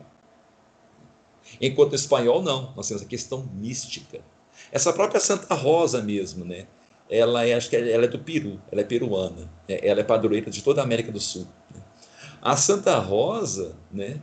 É, quando a gente estuda sobre ela, né, eu, eu estudei um pouquinho sobre ela, ela também, de certa forma, ela é mística. Ela não foi uma santa que se dedicou à questão de comportamentos, de costumes. Né? ela tinha uma coisa mais voltada para a relação com Deus. É tanto que ela é até um pouco semelhante a São João da Cruz e Santa Teresa d'Ávila. Depois pesquisa se vocês verem, né? Ela tinha um amor por Deus, a relação dela com Deus, né? É bem interessante. Pesquisem lá sobre Santa Rosa, acho que é Santa Rosa de Lima, gente, eu esqueci o nome dela, tá bom? Coloca lá, padroeira da América do Sul, Santa Rosa. Vocês vão encontrar a história sobre ela, tá bom? Vocês veem como que era diferente, né? Ah, então aqui é isso. Daí que vem concepção triunfalista e messiânica da coroa, né? E da nobreza rural e mercantil, né? Associada a um ideário césaro-papista da Alta Idade Média, não do burguês, do burguês de Maquiavel. Né? É uma coisa, quer dizer, é aquela raiz medieval, né? porque tudo gira em torno do padre. Né? É, no caso do Nordeste, né, o padim Cício, né? Aqui são os padres da, da, das paróquias, né? que até hoje isso é muito presente. Né? É, e, por sua vez, mais tardiamente, nós temos a entrada, aqui em Minas Gerais, de um catolicismo francês. Isso eu já até falei com vocês, né? mas entrou nas metrópoles. Isso acabou mais de ferrar a coisa, né? vamos dizer assim. Porque aí houve uma mistura que não tem fim, não foi muito boa. Né? Porque a, ao entrar essa questão do catolicismo francês, lembra que eu falei que é nacionalista? Daí que nasce aqui nas, nas metrópoles essa coisa do católico político, né? do católico enganchado. Ah, que eu vou votar, que você tem que votar. Se você não votar, você vai estar. Tá, é, como, é que, como é que esse mesmo? você vai estar coadunando com a destruição das igrejas lá no, no, Chile, né? Você vai estar coadunando com isso, que não sei o que. Isso é uma, é uma pegada de um catolicismo francês, que aí juntou com esse espírito já burguês, barroco, jesuíta, né? É, que já estava aqui presente, juntou as duas coisas, formou né, a família tradicional belo-horizontina, tão debochada pelo Nelson Rodrigues, que vive só de aparências. Então, né? É, basicamente, né, é, é, eu queria falar isso, acabou que eu né, não consegui abarcar tudo. É, inclusive, vou até ler aqui mais um texto. Deixa eu só encontrar aqui.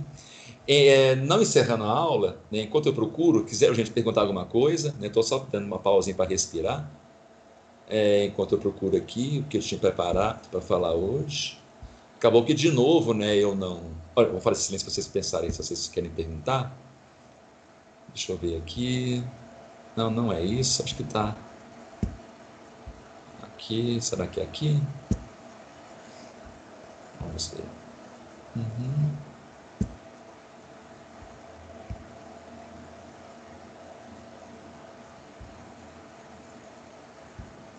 Alguém fazer uma pergunta enquanto eu procuro aqui?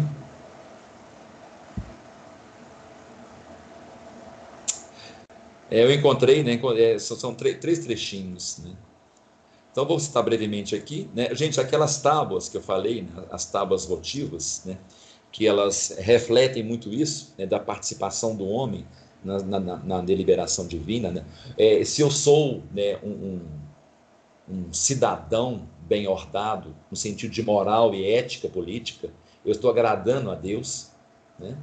É, nas tábuas, nessas tábuas votivas, é, eu podia dar uma aula só sobre elas, né? mostrar algumas gravuras. Né? Na verdade, eu estou com algumas abertas aqui no Google, no Google é Imagens. Acho que eu vou compartilhar até e mostrar para vocês. Né? Apesar que elas estão tão pequenininhas, né? deixa eu ver se eu acho umas bacanas aqui. Essas tábuas votivas, né? tábuas votivas. É, eu vou compartilhar a tela com vocês. Vou encerrar a aula com essas tábuas e vou ler mais algumas coisinhas. Ah, alguém mais entrou? Ah, foi a Sandra que entrou. Tudo bem, Sandra? Acabei que eu nem vi. Iniciar compartilhamento. Aqui, deixa eu diminuir a tela aqui. Aqui, né? Aqui, ah, mas está tão pequenininha, né? Pena que. Deixa eu ver se eu consigo abrir ela. Abrir imagem. Né? Vamos ver aqui. Vou aumentar ela e mostrar para vocês. Né? Essa é uma tábua votiva em relação, né? Ah, aqui, as tábuas votivas do ciclo do ouro, né? Aqui vocês podem ver, né? Tem uma pessoa deitada, né? Vocês podem ver que é o típico ambiente burguês mineiro, né? é lá do século XVII, XVIII. Ah, nós temos aqui um certo ambiente mais simples, aqui, aqui é Nossa Senhora, né? Pena que não dá para ler o texto que está na tábua votiva, mas essa é uma tábua votiva que mostra né, um cidadão né, bem ordado, né, e aqui agradecendo os votos. E a presença de Nossa Senhora, né, como aparição, né, em um ambiente burguês, né, a inserção do sagrado em um ambiente burguês né, fofo, né? O, Nossa Senhora já não anda mais, né, vamos dizer assim, com os pobres. Né? É tanto que é muito ofensivo, é, até mesmo para hoje. Né? Hoje em dia é muito ofensivo, por exemplo, é, para algumas pessoas. Né? Ver uma. É que uma coisa que eu gosto muito de falar. Né? É, quando eu falo assim, por exemplo, lá em Itaúna, né? um oratório no boteco. Né? É, quando eu falo isso também, é, já faz parte da aula. Né? Isso meio que deixa a gente dar um famoso. Eu, eu, eu mesmo, quando eu vi a primeira vez, eu fiquei chocado. Não, como assim, né? Um oratório no boteco? Que desrespeito. Mas depois eu pensei, bem, gente, como que isso é barroco, né? Por que, não pode ter um oratório no barroco? Onde a premissa básica do cristianismo é onde abunda o pecado, abunda a graça.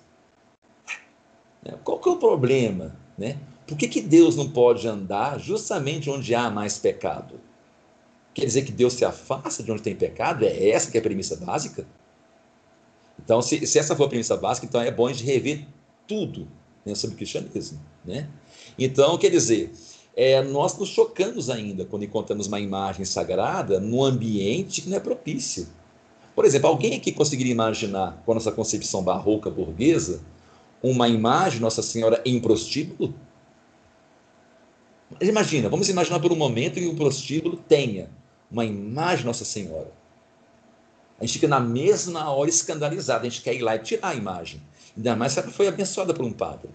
Né? Ela pertencia a alguma família, né? que realmente é uma imagem que foi abençoada, né? então ela está mesmo é, relacionada né, com Nossa Senhora, aí coloca ela na entrada de um prostíbulo. Gente, será que essa imagem não poderia levar alguma a, a, a, arrependimento? Não poderia, não? Será que em vez de pensarmos, nossa, que absurdo, eu vou tirar isso, que, ai meu Deus, eu vou fazer, vou orar, um rosário em desagravo ao coração de Nossa Senhora, pelo fato de uma imagem dela estar no prostíbulo. Será que a gente não poderia pensar, será que essa imagem não poderia levar pelo menos uma prostituta a arrepender e sair dessa vida? Santa Maria Egipsíaca, que é uma santa mística, que flutuava, foi uma prostituta de marca maior. Ela pagou uma viagem que ela fez de barco usando o próprio corpo. Ela teve conjunção carnal com toda a tripulação, só para poder pagar uma passagem. Ela era da barra pesada mesmo. Tornou-se uma santa mística, de flutuar. Né? Então, quer dizer, você vê como que nós realmente temos essa concepção. Eu estou me colocando também, gente. A gente tem muito disso, de não aceitar o sagrado dentro de ambientes que foi ensinado lá no século XVII, não se mistura com os negros, com a Umbanda, com esse povo que vai em bar, que bebe cerveja, que joga sinuca, jogos de azar, porque eles faziam isso não por má intenção, porque era muita coisa errada, né? E a sedução era muito grande. Mas acabou que o tiro meio que saiu pela culatra. Criou uma sociedade hipócrita com o passar do tempo principalmente devido a, essa questão do nominalismo religioso, né? Que aí vem é, é, é, uma espécie de barroco mesmo, né? Uma espécie de voltar ao início da nossa aula, né? Há uma questão de atribuir a algumas pessoas a salvação ao resultado de, de, de um retorno católico, né? Como, como o, o Dom Sebastião, né? Eu vou trazer um, um, um catolicismo, vou expulsar esses muçulmanos, né? Vou tirar essa horda daqui, né? Nem o corpo dele foi encontrado. Nem o corpo.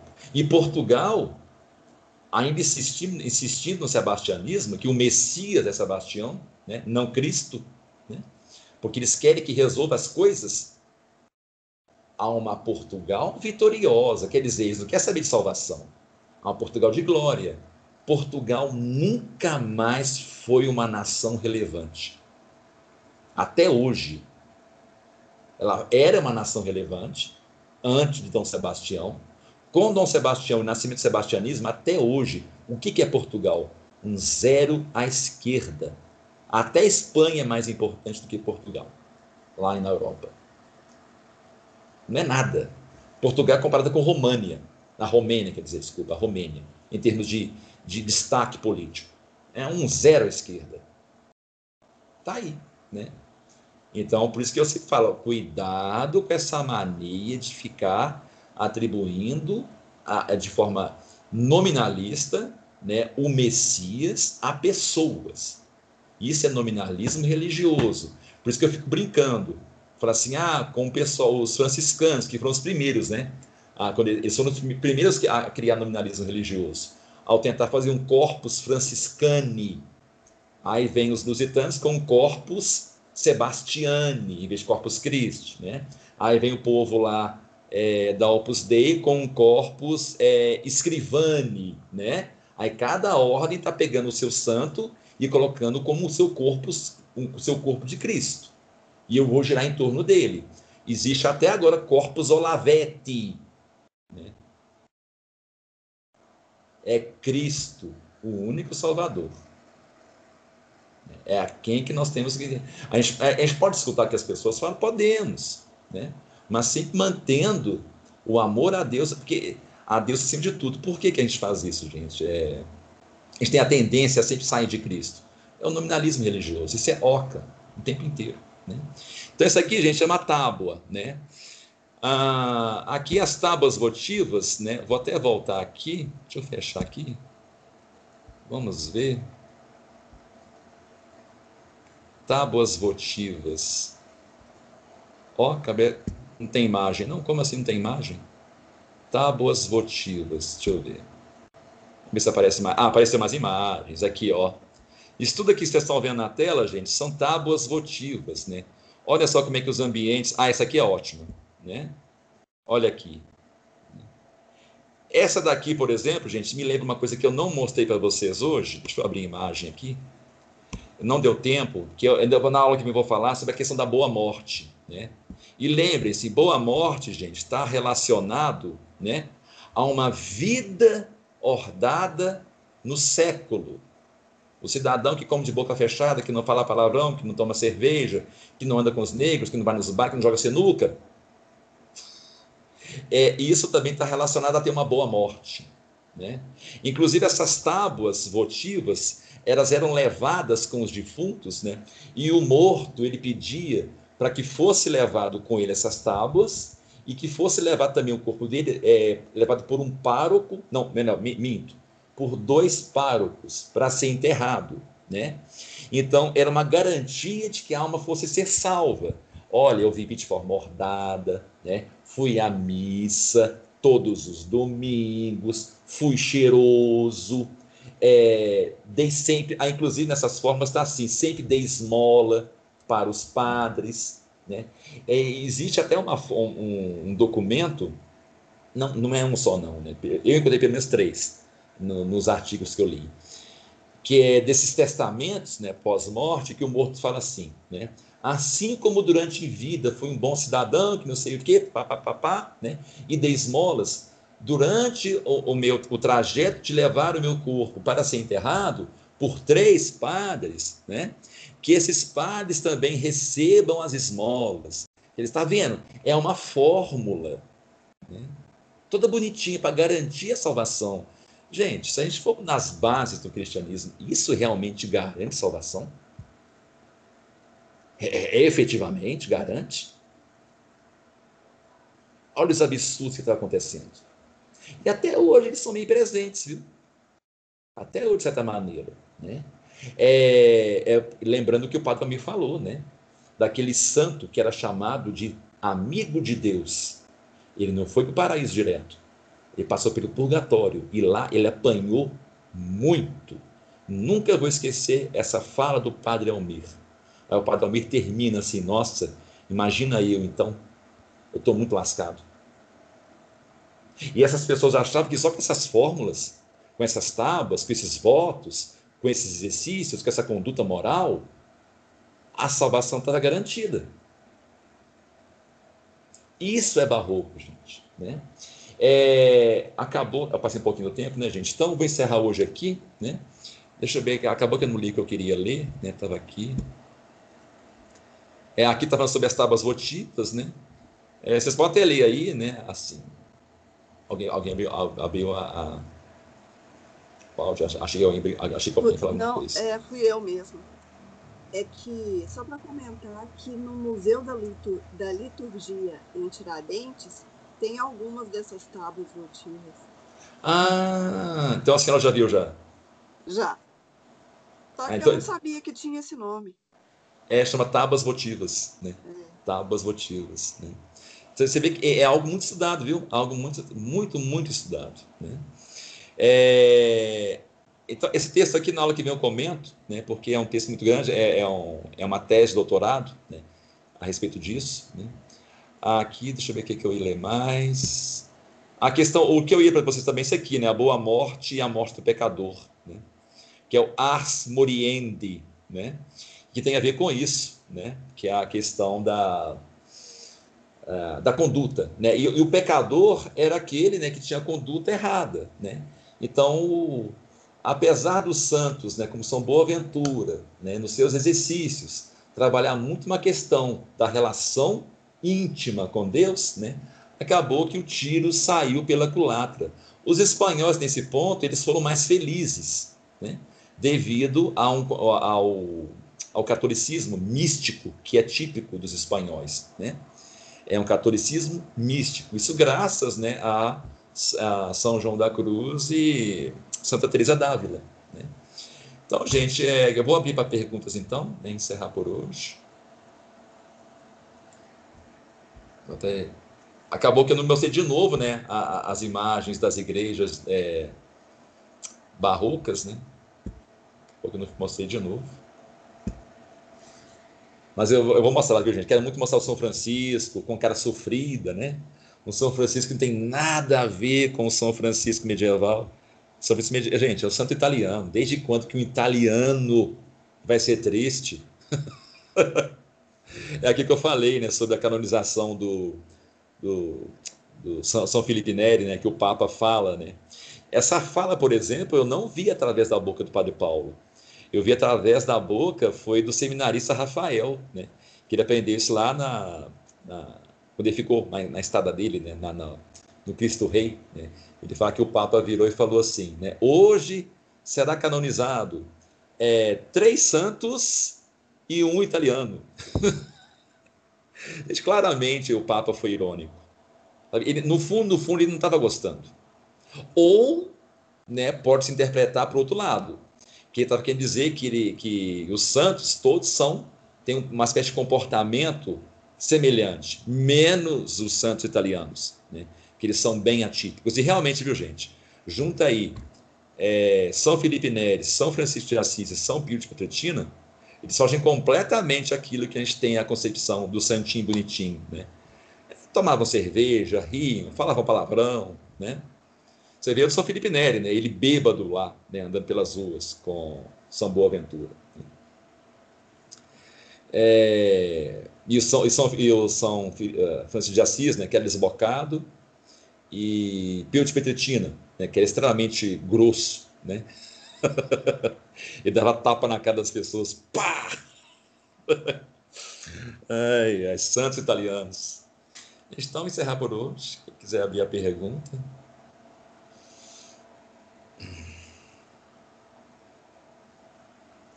Ninguém não?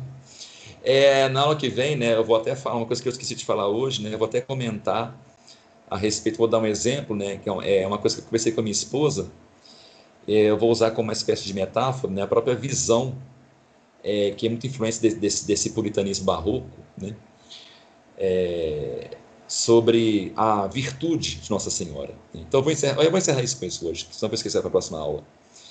É o seguinte, né, a, ainda existe né, muitos católicos que atribuem todo, toda a virtude de Nossa Senhora, que é uma virtude né, que não tem nem como descrever, é a virtude máxima né, que uma criatura pode chegar, relaciona toda essa grande virtude que Nossa Senhora tem somente, atenção a essa palavra, somente, somente ao fato físico, puramente físico, de sua virgindade.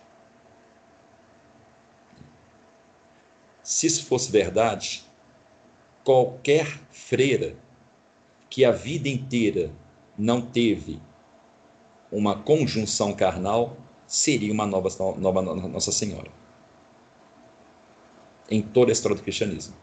Se isso fosse verdade. Então, logicamente, não é. Né?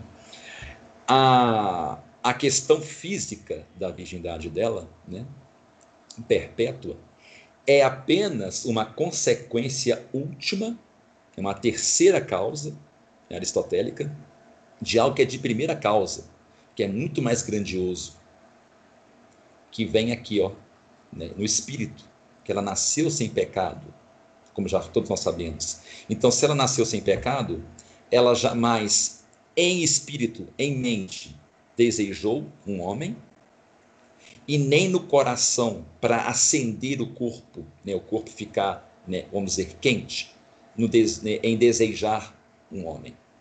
Então começou aqui na mente. A mente não deseja, o coração não deseja, o corpo não deseja e em última instância, última, temos o fato que ela nunca teve conjunção carnal.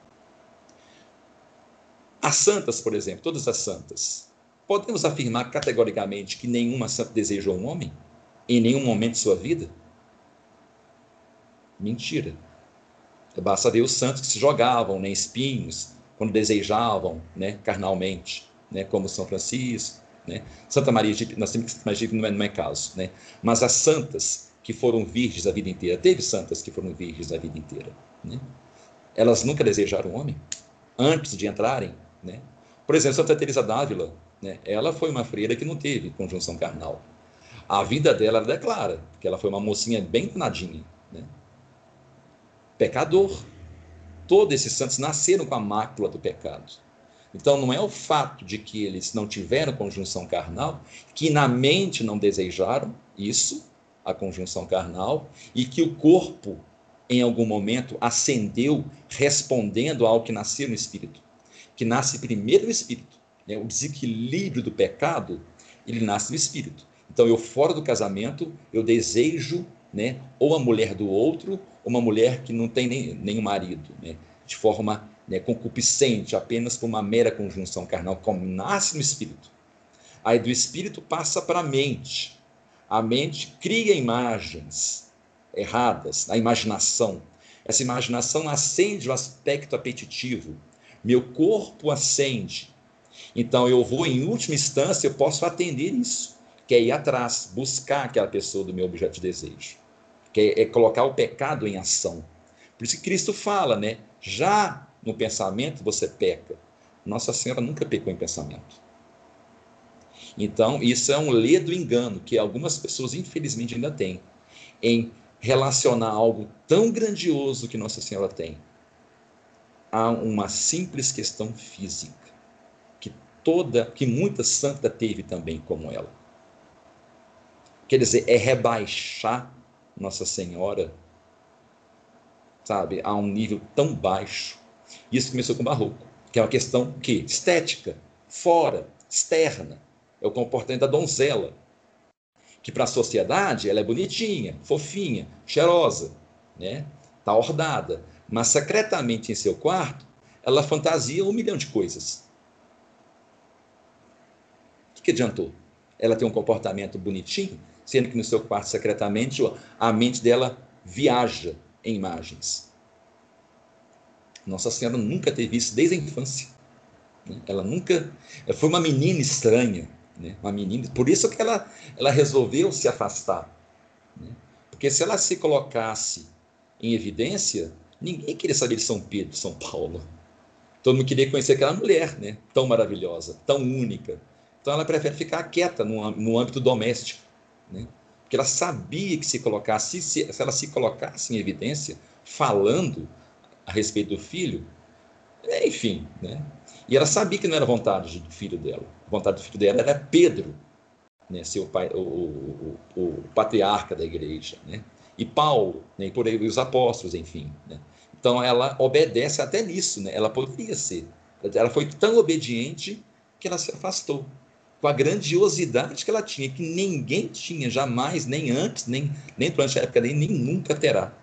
Aí as pessoas vão, pegam essa grandiosidade e relaciona a uma matéria. Não, está no espírito dela. Ela nunca se inflamou no espírito. Não havia desequilíbrio. Ela é uma segunda Eva. Né? Eva, antes da queda, ela jamais tinha isso também, assim como Adão. Esse, esse desequilíbrio né? de desejar algo que não te pertence e que, e que fere as leis de Deus. Isso é do desequilíbrio. E ela não tinha. Então, gente, fechando com isso, né, com mais uma ilustração do que é ser barroco mineiro. Né? É, então, gente, de novo havia dúvidas, né, perguntas. Eu passei muito, 20 minutos já, desculpa, gente. Ninguém não. Famoso Dori uma, né? Dori duas, Dori três. Gente, por favor, não entenda que eu estou negando a virgindade física dela. Não, não estou nem isso, não, nada a ver. Estou apenas falando que isso é a última instância é, é, sabe, é o final da fila, já o que é muito maior. Então, gente faz a oração, então. Do Pai, Filho e Espírito Santo. Amém. Ave Maria, cheia de graça, o Senhor é convosco. Bendita sois vós entre as mulheres. Bendito é o fruto do vosso ventre, Jesus. Santa Maria, Mãe de Deus, rogai por nós, pecadores, agora na hora de nossa morte. Amém. São Felipe Neri, rogai por nós. Nossa Senhora de Fátima, rogai por nós. Em do Pai, do Filho, do Espírito Santo. Amém. Então, na aula que vem, eu, vou, eu juro que encerro esse assunto, viu, que é a questão da, da, da boa morte, né? Aí, é, enfim, né? Nós vamos entrar em autores, viu? Aí eu vou entrar em autores mesmo vai ser uma, depois da próxima, né, quer dizer, será na, sem ser essa agora, na outra ainda, né, eu vou entrar em autores, na outra ainda eu vou falar sobre a, sobre a morte né, do, do bom cristão né, e a morte do pecador, ok, gente? Então, desejar a vocês uma boa noite, viu, gente? Fique com Deus é, e até a, amanhã, acho que eu vou, eu vou, é, eu vou até com o professor Anguete, amanhã eu vou falar alguma coisa sobre Padre Vieira, mas acho que amanhã eu vou sim, vou ver com o professor Anguete. Então, um abraço, viu, gente? Fique com Deus. Obrigado, viu? Boa noite. Boa noite, Marcelo. Boa noite.